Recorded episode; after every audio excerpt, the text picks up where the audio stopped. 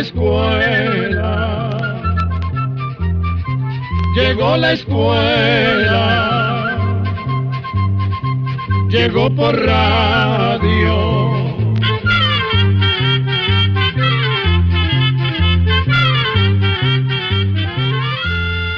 El Instituto Centroamericano de Extensión de la Cultura presenta su programa Oigamos la Respuesta. Compartiremos con ustedes las preguntas de nuestros oyentes y daremos las respuestas a sus inquietudes. Mándenos sus preguntas al apartado 2948-1000 San José, Costa Rica. También puede enviarnos sus preguntas al correo electrónico isq.org o encuéntrenos en Facebook como Oigamos la Respuesta. O llámenos por teléfono, código de área 506, número 2225-5338 o 2225-5438. Hoy les hablaremos sobre las ratas. Hay un animalito que es un gran compañero del hombre. Es conocido en todas partes del mundo. El hombre no le agradece que sea su compañero. Al contrario, lo odia y lo persigue sin compasión. Se vale de todos los medios para acabar con él. A pesar de esto, este animalito siempre le es fiel, más que el perro. Todos ustedes lo conocen. Es la rata. Hace cientos de años, en un pueblo de Italia llamado Cedeto, se desató una gran plaga de ratas. Este animal que es tan pequeño y tan temeroso que se asusta con solo ver al hombre, puede hacer huir al propio hombre.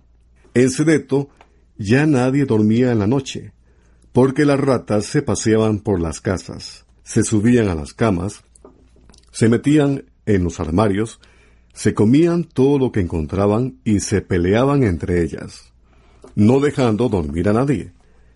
Cuando las ratas se dieron cuenta de que el hombre les tenía miedo, que no se podía defender, se pusieron malcriadas y atrevidas.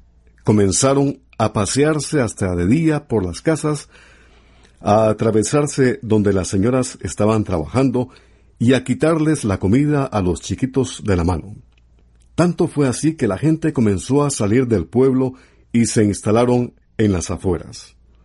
Cuando las ratas vieron que su querido amigo fiel, que les daba el alimento y la posibilidad de vivir, se iba del pueblo, se fueron atrás de ellos. Entonces tuvieron que construir los hombres rápidamente grandes zanjas alrededor de las casas nuevas y llenarlas de agua. Pero las ratas no les daban tiempo, estaban precisadas por pasarse al nuevo pueblo. Entonces tuvieron que prender grandes fuegos y mantenerlos prendidos noche y día, y así atajar a este majadero animalito. Aquí existen varias clases de ratas y ratones. Está la rata de casa, la rata negra, que es de color negro por encima con la panza más clarita, tiene las orejas negras y sin pelo, y la cola es del mismo color. Esta rata mide 6 pulgadas, pero su cola es más larga que el cuerpo. Tiene cría como tres veces al año, en cada parto entre tres y diez hijos. Esta rata vive generalmente en las casas, en las bodegas y en los mercados. También se les encuentra mucho en los barcos. A esta rata negra los científicos le han puesto un nombre muy divertido. La llaman Ratus ratus ratus. Después existe otra rata muy parecida a la rata negra, pero de color café claro, con la panza blanca amarilla. Sus costumbres son las mismas que las de la rata negra, pero le gusta más vivir en las casas del campo porque no se halla en la ciudad. ¿Será que no le gusta el escándalo? Ni le gusta el ruido. Esta rata es ceniza, pero tiene la panza blanca. A esta le gusta mucho alimentarse en los campos de cultivo.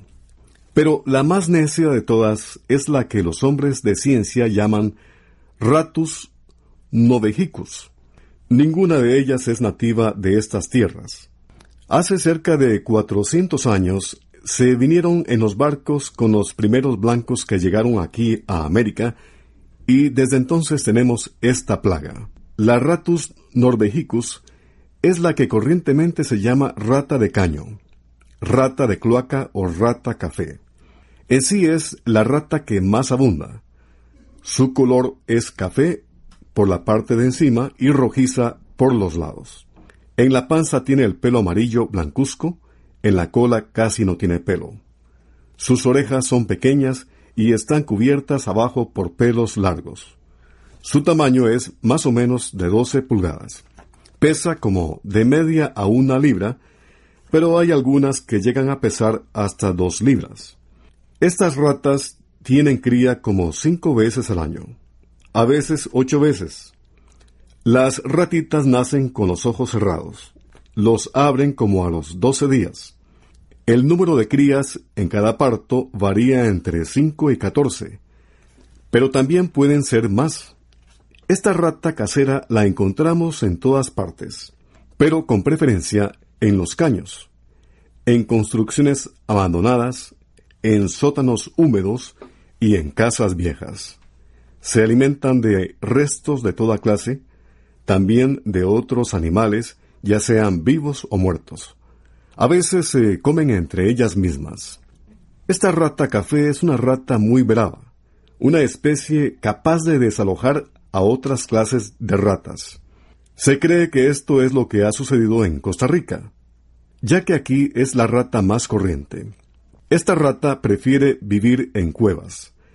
Prefiere las madrigueras para criar a sus hijos y albergarse en ella. En cambio, la rata negra la que llamamos rata de casa, es raro que haga una cueva.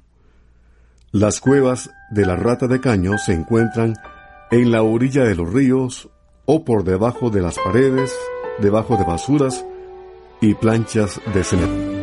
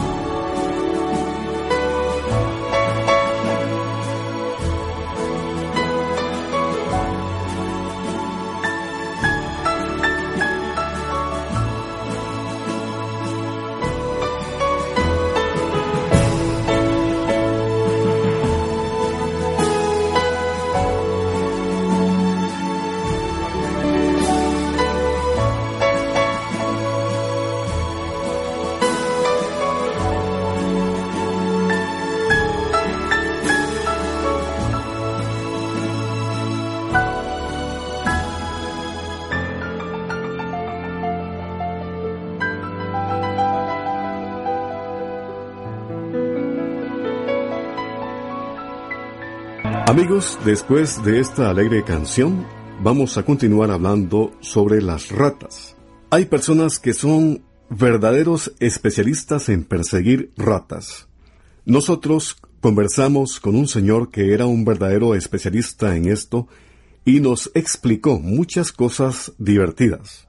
Las ratas y los ratones son generalmente animales que salen de noche, muy silenciosos y por eso raramente se ven.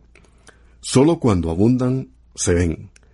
Por lo consiguiente, hay que conocer muy bien las señales que las acusan para poder planearles la guerra.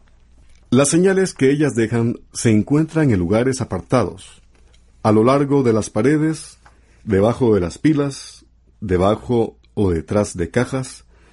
Las ratas cogen siempre por el mismo camino entre el lugar donde van a buscar el alimento y el agua y sus madrigueras. Tienen las vibrisas, o sea, los pelillos a la orilla del hocico muy sensibles y por lo tanto les gusta siempre arrastrarse a la orilla de las paredes para que esos pelillos vayan pegando en la pared y les estén dando aviso. En las paredes van dejando una mancha grasosa, porque al restregar el cuerpo contra la pared van dejando una raya de grasa. Si hay telaraña o polvo en el camino de las ratas, se puede decir que ya no transitan por ese camino y se han ido para otro lado. Pero la persona que entiende de esto puede distinguir qué clase de rata es la que ha dejado la mancha en la pared. Generalmente la rata de caño solo deja las señas a ras del suelo o a ras de tierra, porque va buscando el caño. La otra, la rata negra, o sea, la rata de casa, también deja huellas en las vigas del techo, por encima de los armarios, o deja señalado ahí por donde baja del techo al suelo. Este señor con quien conversamos, y que les decía que es un especialista en la guerra contra las ratas, nos dice que la rata es un animal muy, pero muy inteligente. Si se pone una ratonera, algunos dicen ratera, otros dicen ratonera, si se pone una ratonera, en los primeros días caerán algunas, pero muy pronto ya la rata evita los cebos y las carnadas porque ha escarmentado. Digamos, en cabeza ajena. Por eso es que una ratonera hay que estarla desinfectando. Cada vez que cae una rata muerta, sirve para avisarles a las demás que no caigan de tontas. Los venenos a veces son buenos y otras veces no, porque generalmente cuando las ratas ven que han muerto varias ratas en una casa, prefieren irse de ahí. Muchas veces se ha observado esto. Tal vez con el veneno mueren dos o tres ratas y después las demás desaparecen. Simplemente es que se han dado cuenta que algo está sucediendo que no les conviene y se van. Son inteligentes pero de muy malas costumbres. Las ratas son grandes caníbales, es decir, se comen unas a otras. Se ha dado el caso a veces de que una madre se come a sus crías cuando escasea el alimento. Esto también se ha observado en algunas cerdas que se comen a las crías. Si en una ratonera de esas de jaula colocamos un pedazo de queso que esté entre un recipiente cerrado, pero deje salir el olor, rápidamente llegará la primera rata. Cuando vea el queso, se tira y cae. Pero como el queso está dentro de un recipiente cerrado, no lo puede coger. Pongamos el caso de que caiga la otra rata. Entonces, después de un tiempo, casi siempre se ponen a pelear, alborotadas por el olor del queso y ya con hambre, se matan una a la otra para poder vivir, o sea, para poder comer. Se comen unas a otras por falta de alimento pero también se pelean solo por el alimento. Hay una especie de rata de color blanco llamada emigrante. Entre esa especie, cuando muere una, las demás le abren el cráneo y le comen los sesos. Por último, se la comen toda dejando solo los huesos y la piel. Como les digo, es un animal de costumbres muy feas.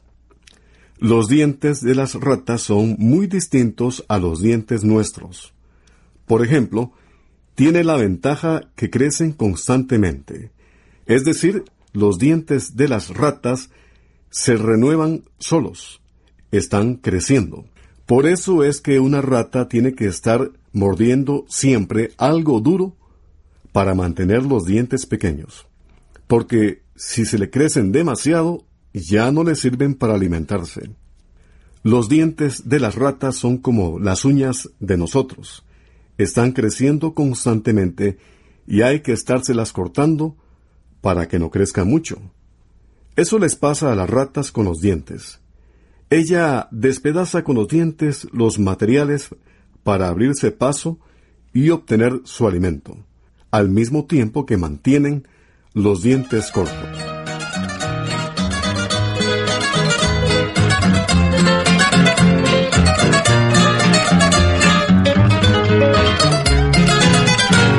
tiene los cabellos blancos, muy arrugada la frente. Pero es la más bella de todas las mujeres.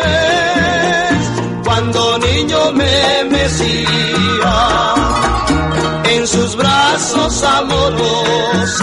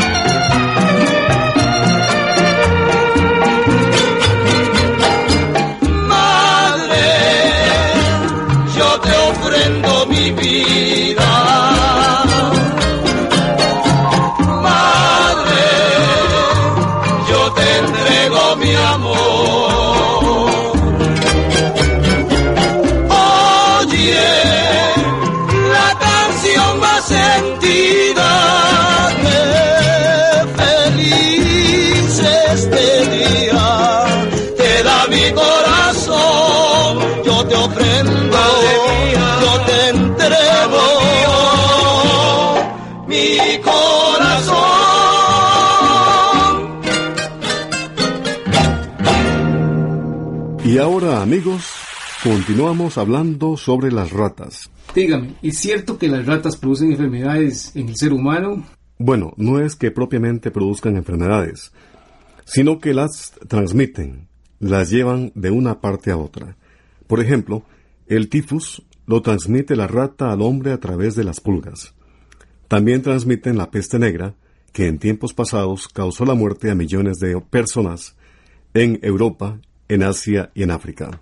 Siendo un animal tan dañino como usted dice que es, ¿por qué hasta la hora no se han podido hacer venenos efectivos que realmente terminen con esa plaga?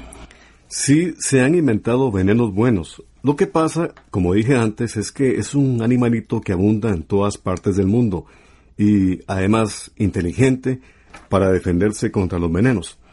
Pero últimamente han inventado un veneno que no mata a la rata inmediatamente, sino que le produce un daño en la sangre.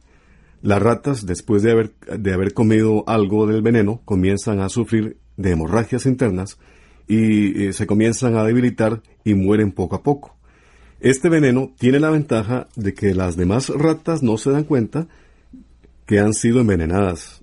Seguro suponen que mueren de muerte natural y no abandonan la casa y siguen comiéndose el veneno.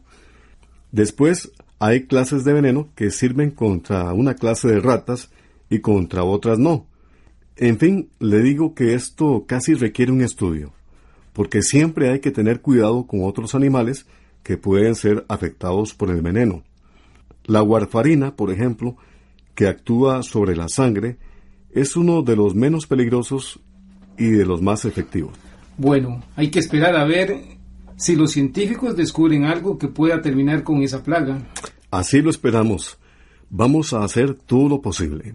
¿Qué función le habrá dado Dios a ese animalito en el mundo? Porque por lo visto solo sirve para molestar y hacer daño. Hasta la hora no se le conoce ninguna cualidad que sea útil ni al hombre ni a otras cosas. Mm, no diga eso. No diga eso. Porque esto no es cierto. Aquí en la universidad, por ejemplo, tenemos una cría de ratas y nos sirve mucho. Una cría de ratas. ¿Y para qué tienen eso? Bueno, ya ve, ya ve que sirve de mucho. Sirven, por ejemplo, para estudiar los efectos de las vitaminas, porque teniéndolas ahí en jaulas, usted puede darles lo que usted quiera y ver qué pasa. Por ejemplo, en los laboratorios se ha hecho el ensayo de darles alimentos que no tengan nada de vitamina E, y con el tiempo resulta que estas ratas se hacen estériles, no pueden tener crías. A otras se les ha dado alimento que no tenga nada de ácido pantoténico y se ha visto que las ratas empiezan a encarnecerse y a caérseles el pelo. Todas estas cosas eh, son útiles y necesarias para poder curar luego enfermedades en el hombre. Pero está claro que los ensayos no se pueden hacer en el hombre, hay que hacerlos en los animales, porque fíjese que lo que nosotros tenemos aquí son ratas blancas. ¿Ratas blancas? Blancas, sí, blancas. No quiere decir esto que las ratas blancas sean menos cochinas que las otras y que no transmitan enfermedades. En fin, son igual que las otras, pero son un poco más decentes en su aspecto. Dan por lo menos una apariencia más bonita. ¿Y de dónde consiguen ratas blancas? ¿Esa raza qué es? No es una raza especial. Es que resultan del cruce de ratas grises, es decir, que son ratas albinas. Ratas normales, pero que les hace falta el color. Entonces, esto lo hacen ustedes como para que no les repugnen. Exactamente, para no tener animales tan feos aquí en la universidad. A veces tenemos que usar también ratas negras, eh, como es el caso de probar la deficiencia del ácido pantoténico que le decía. Porque si una rata blanca se encanece, no lo podemos echar de ver. Pero eso sí, necesitamos las negras. Pero no solo para las medicinas. Para hacer ensayos con las vitaminas o cosas así, las utilizamos. Sino que también, por ejemplo, para probar concentrados. Pongamos que una fábrica, una casa inventa un nuevo concentrado. Lo traen aquí a la universidad y se prueban en las ratas. Si ellas aumentan rápidamente de peso, pues se puede estar casi seguro de que el concentrado es bueno.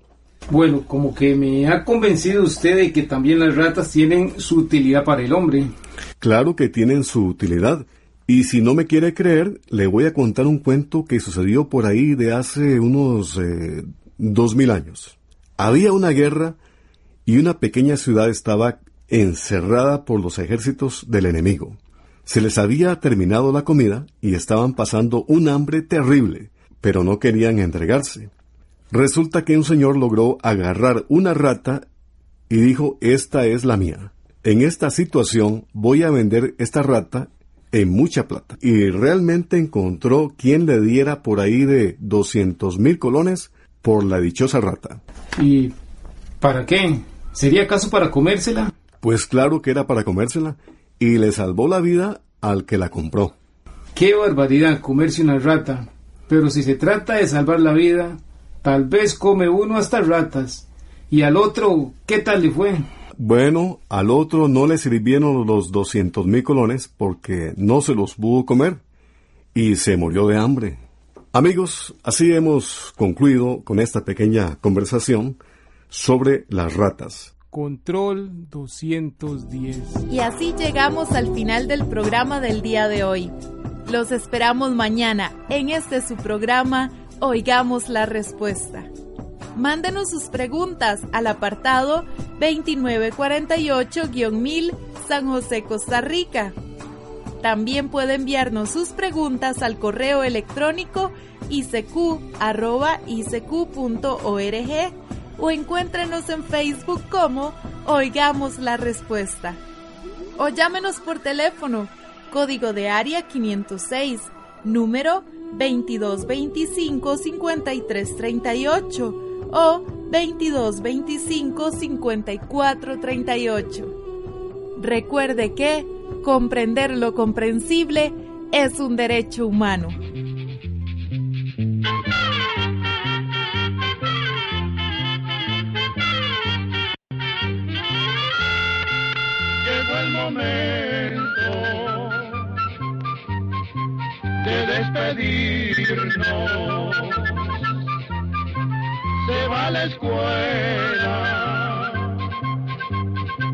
Se va cantando